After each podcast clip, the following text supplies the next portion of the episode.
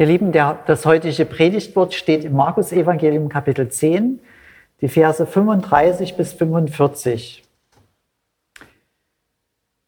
Jakobus und Johannes, die Söhne des Zebedeus, gingen zu Jesus und sprachen, Meister, wir wollen, dass du für uns tust, um was wir dich bitten werden. Er sprach zu ihnen, was wollt ihr, dass ich für euch tue? Sie sprachen zu ihm, Gib uns, dass wir sitzen, einer zu deiner Rechten und einer zu deiner Linken in deiner Herrlichkeit. Jesus aber sprach zu ihnen, ihr wisst nicht, was ihr bittet.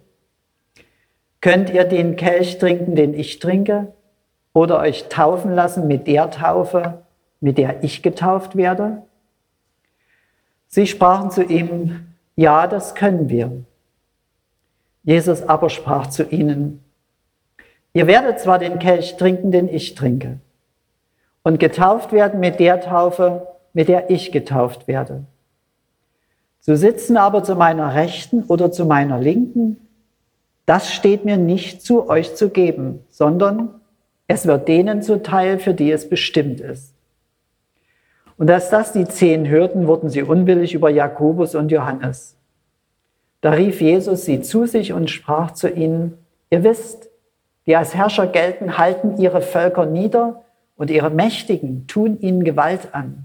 Aber so ist es unter euch nicht, sondern wer groß sein will unter euch, der soll euer Diener sein. Und wer unter euch der Erste sein will, der soll aller Knecht sein. Denn auch der Menschensohn ist nicht gekommen, dass er sich dienen lasse, sondern dass er diene und sein Leben gebe als Lösegeld für viele.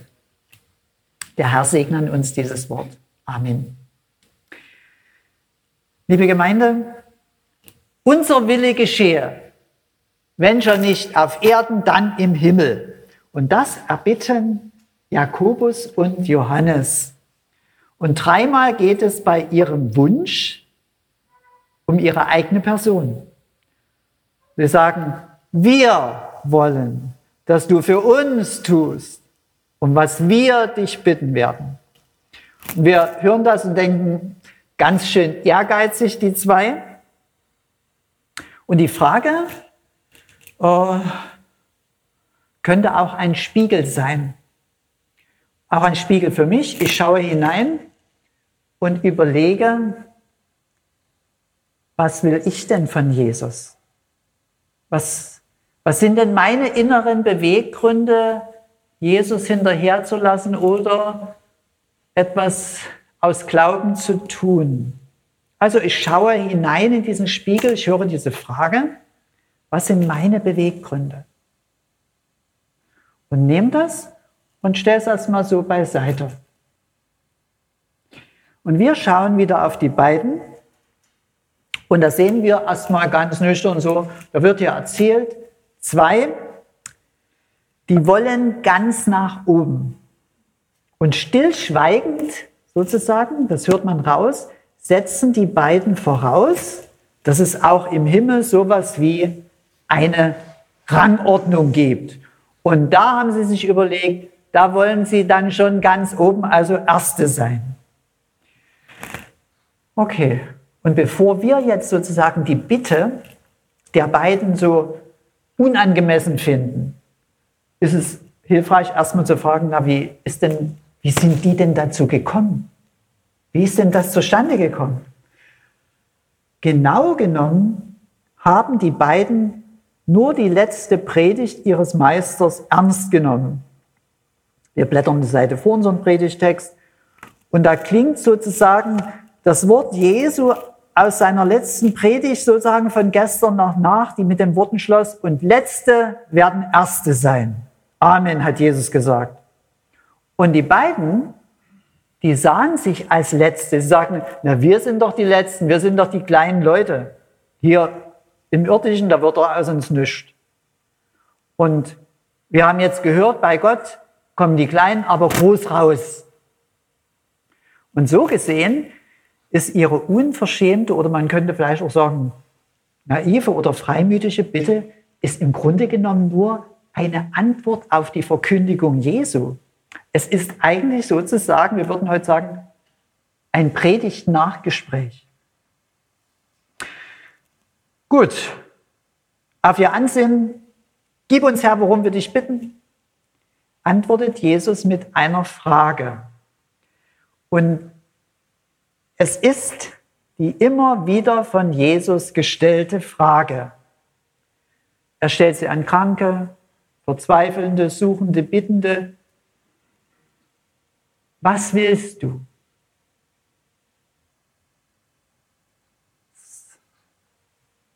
Jesus weiß doch, was sie wollen. Wenn man im selben Kapitel als nächste Geschichte kommt ein Blinder und sagt, Herr, und er sagt, was willst du? Und es ist doch offensichtlich, was er will. Wieso fragt Jesus? Was willst du in Wahrheit, ist die Frage. Und auch das nehmen wir, und das stelle ich jetzt mal so hin, daneben. Wenn Jesus jetzt so sich hier hinsetzen würde und sagen, du hast eine Frage, die du mir stellen darfst. Was ist es? Was, was willst du von mir? Ein, ein Wunsch ist frei. Was würdest du, was würdest du wirklich wünschen? Wir stellen es so einfach hin. Jakobus und Johannes, so wird uns ja erzählt, jedenfalls die beiden, antworten auf die Frage Jesu. Gib uns, dass wir sitzen, einer zu deiner Rechten und einer zu deiner Linken in deiner Herrlichkeit.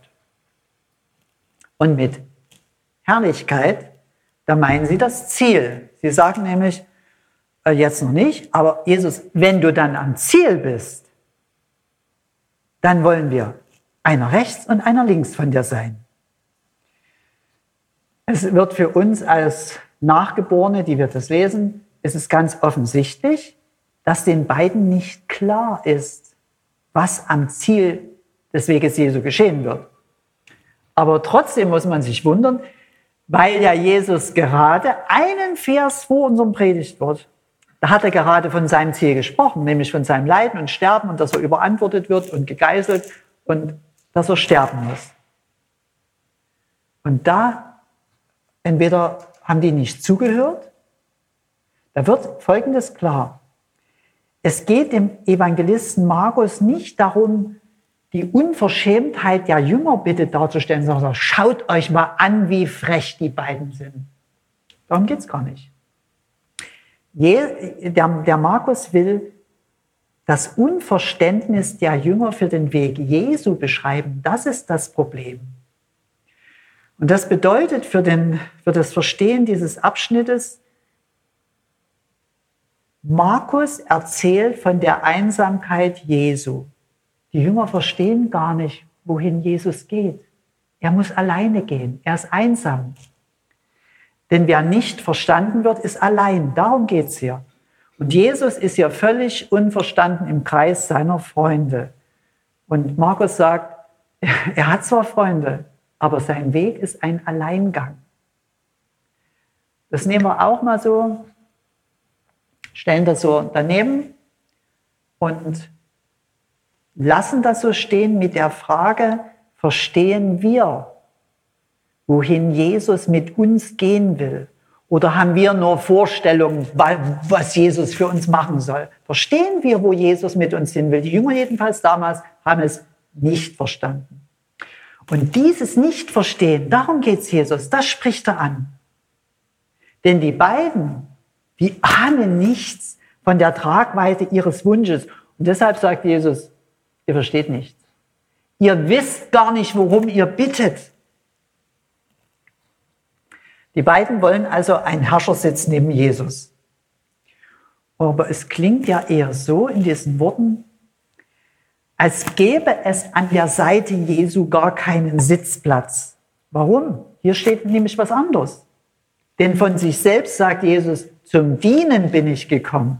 Und ein Diener, der thront nicht, der sitzt auch nicht. Ein Diener ist unterwegs auf dem Bein oder auf den Knien.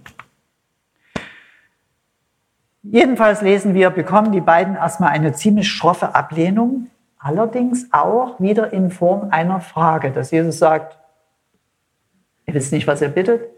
Und jetzt die Ablehnung. Könnt ihr denn den Kelch des Zornes Gottes trinken, den ich trinke? Oder könnt ihr euch taufen lassen mit der Todestaufe, mit der ich getauft werde? Und damit fragt Jesus sie, es geht doch nicht darum, mit mir, neben mir auf einem prächtigen Thron zu sitzen, sondern Jesus fragt sie damit, ist das euch ernst? Könnt ihr an meiner Seite bleiben?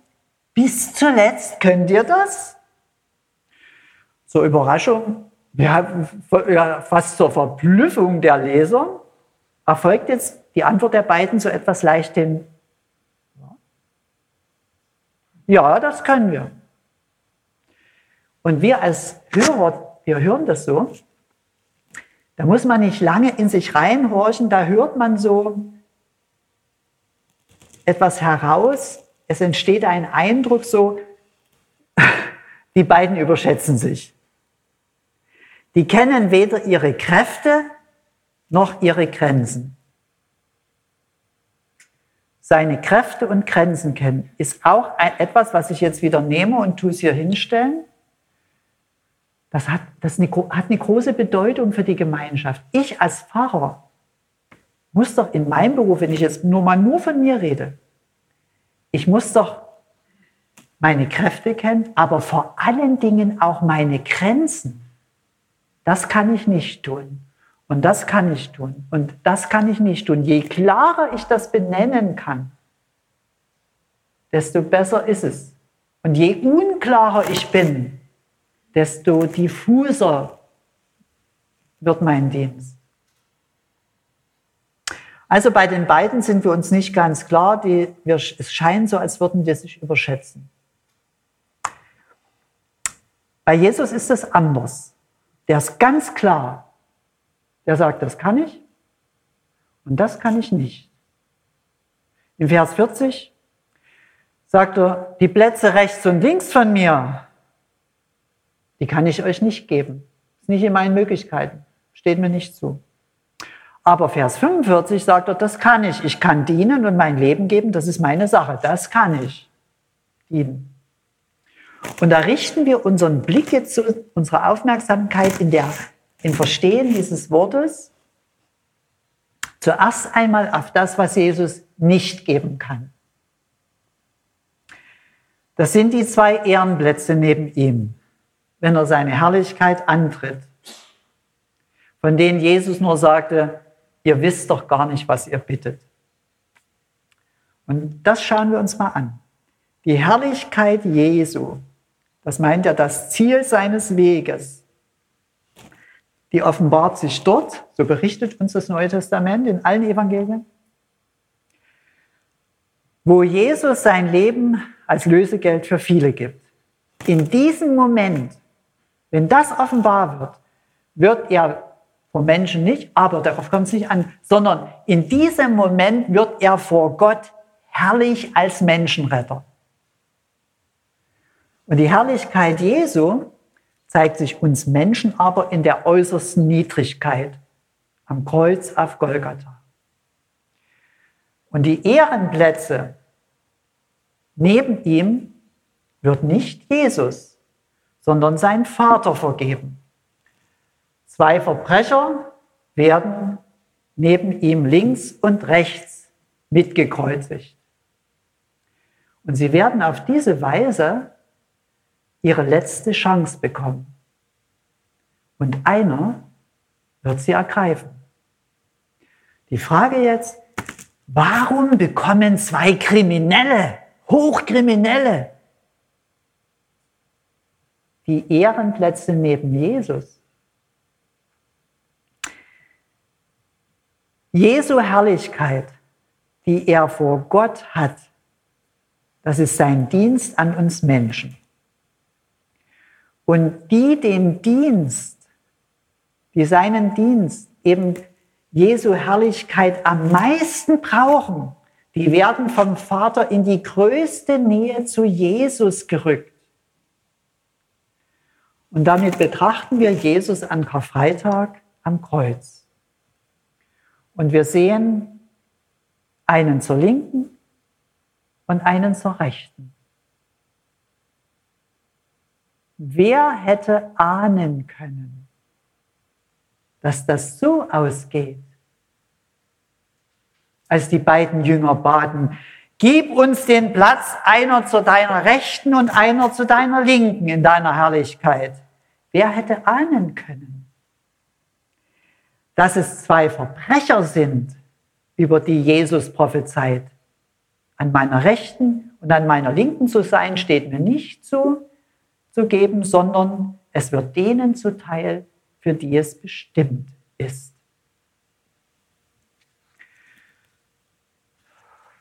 In der Vorbereitung hat mich das überrascht. Das hätte ich auch nicht so gedacht.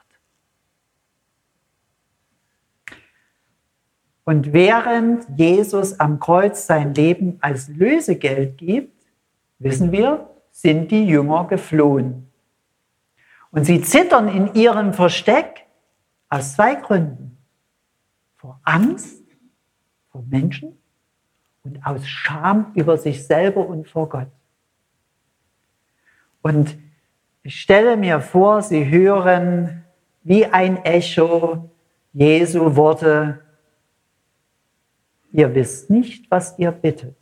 Und sie beginnen dunkel zu ahnen, was sie da erbeten hatten. Soweit zu diesem Predigtwort. Vielleicht ähm, ist jetzt noch so eine Frage da. Was hat das jetzt mit unserer Gemeinde, mit unserem Alltag, was hat das für mich für eine Bedeutung, was hat das mit mir zu tun, mit dem Heute?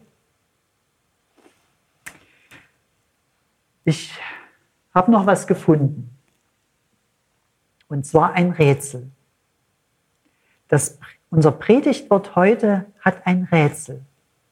Das entlässt, ich kann das auch nicht lösen für uns, das muss jeder selber lösen. Es gibt heute keine Antwort, sondern so etwas wie ein Rätselweg. Wir werden mit einem Rätsel entlassen. Und zwar, wir haben die Aufgabe, darüber nachzusinnen, geistig nachzusinnen, was dieses Wort nicht sagt darüber. Also ich sage nochmal, was es sagt. Es sagt, ich zitiere Jesus, der Menschensohn ist nicht gekommen, dass er sich dienen lasse, sondern dass er diene und gebe sein Leben als Lösegeld für viele. Das sagt es. Aber was verschweigt es? Jedem muss auffallen, dass ein Empfänger des Lösegeldes nicht genannt wird. Und das muss Absicht sein. Und ebenso wenig ist hier gesagt, wovon die vielen, wer das ist und wovon viele gelöst werden. Die Hauptfrage ist aber, wer ist der Empfänger des Lösegeldes?